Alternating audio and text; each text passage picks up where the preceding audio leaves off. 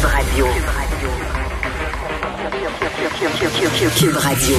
En direct à LCN.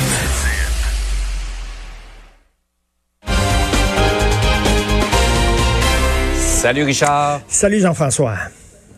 J'ai hâte de t'entendre là-dessus, euh, connaissant ton euh, opinion bien arrêtée sur la liberté d'expression. Facebook a décidé de fermer certaines pages qui étaient, entre autres, liées à la fameuse mouvance euh, QAnon. Est-ce que c'est une bonne idée? Ben c'est ça. Ben je vais expliquer c'est quoi QAnon. Si vous pensez qu'il y a des coucous dans la vie, ça c'est les super coucous, ok?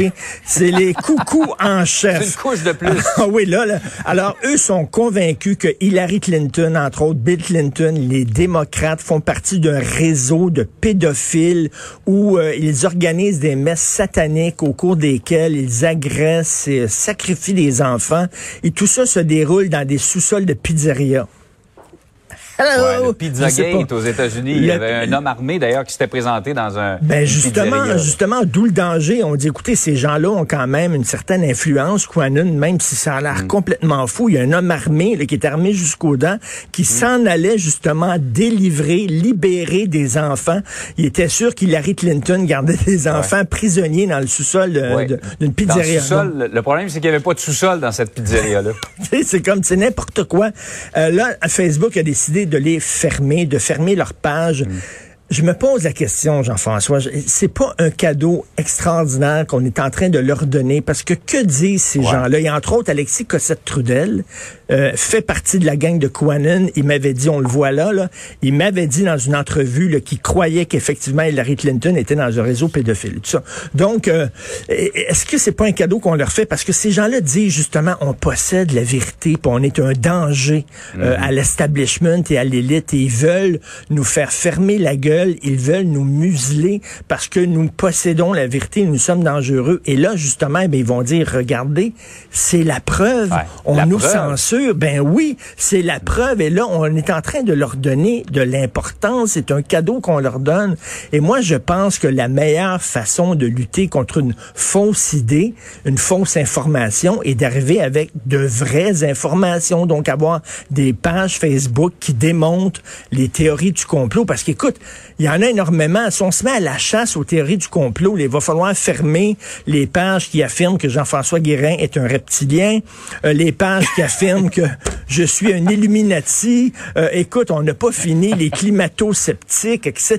Est-ce qu'on va se mettre... Tu sais, c'est comme... Puis je m'excuse. C'est vrai, c'est où on met la, la barre pour, pour, fermer des pages. Censurer Facebook, là, c'est comme aller dans, dans le milieu du fleuve Saint-Laurent, de faire ça, puis d'essayer d'arrêter le courant avec les bras en croix comme ça. Là, En disant, non, c'est pas demain la veille. Donc, je pense qu'on est peut-être en train de leur donner un cadeau, ces gens-là. Et ils vont, ils vont réussir soit dans le dark web ou soit dans un, dans mm-hmm. un autre réseau parallèle à se parler entre eux. Bref, je pose la question. Oui, effectivement. Mais toute la question aussi de, de, tout ce qui est véhiculé concernant la santé publique, les gens qui véhiculent de fausses informations. Euh, sur la santé publique, ce qui peut être un risque pour la santé. Est-ce qu'on doit agir là aussi euh, à un moment donné où tu arrêtes, où tu... Où, oui, c'est ça. Je pense que la meilleure façon de lutter contre les fausses informations, c'est par des vraies informations qui sont rigoureuses. Absolument.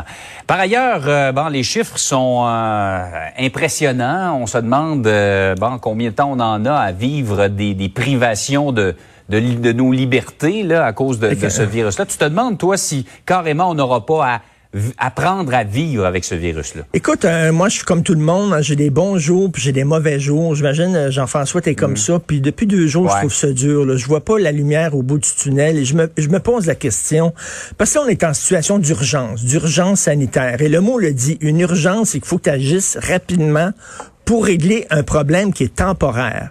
Tu sais, euh, quand il y a un ouragan, mettons, tu es en Floride, il y a un ouragan, tu stockes de la bouffe dans la maison, tu barricades tes fenêtres, tu vas dans le sous-sol, t'attends, l'ouragan passe, tu sors, tu reprends ta vie. Là, on est comme dans le sous-sol avec des cannes de bine et ça peut durer quoi? Deux mois? Quatre mois? Mm-hmm un an, Jean-François, deux ans, on le sait pas. On attend le vaccin.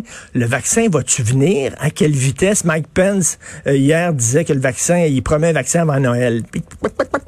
Fait, on verra, là. On verra. Je suis pas sûr que je le crois, mais à un moment donné, est-ce que, là, je vois tous les hôtels fermés à Montréal et à Québec, les restaurants, les problèmes de santé mentale chez les jeunes, les jeunes qui ne font pas de sport d'équipe. Euh, J'avais Jean-François Robert, le ministre de l'Éducation, et j'ai dit, est-ce qu'au gouvernement, vous pensez que, bon, oui, il y a un plan d'urgence, mais est-ce que vous discutez que peut-être qu'on est comme ça pendant deux ans? Y a-t-il un plan B, c'est-à-dire vivre avec le virus et l'affronter et le confronter. On ne peut pas rester dans le sous-sol, enfermé tout le temps en attendant le maudit vaccin qui peut-être ne viendra pas. Donc, y a-t-il un plan B? Si oui, pouvez-vous nous l'expliquer, s'il vous plaît? Pouvez-vous nous en parler? Parce que là, euh, Tu t'as vu, il y a une pétition qui a été signée par des médecins et des spécialistes aux États-Unis qui disent, ben là, il faut peut-être voir au-delà du confinement, là, puis peut-être essayer de penser qu'il va falloir vivre avec ce virus-là pendant longtemps. Je sais que c'est pas des bonnes nouvelles que je vous apprends là, mais il faut penser à cette éventualité-là aussi.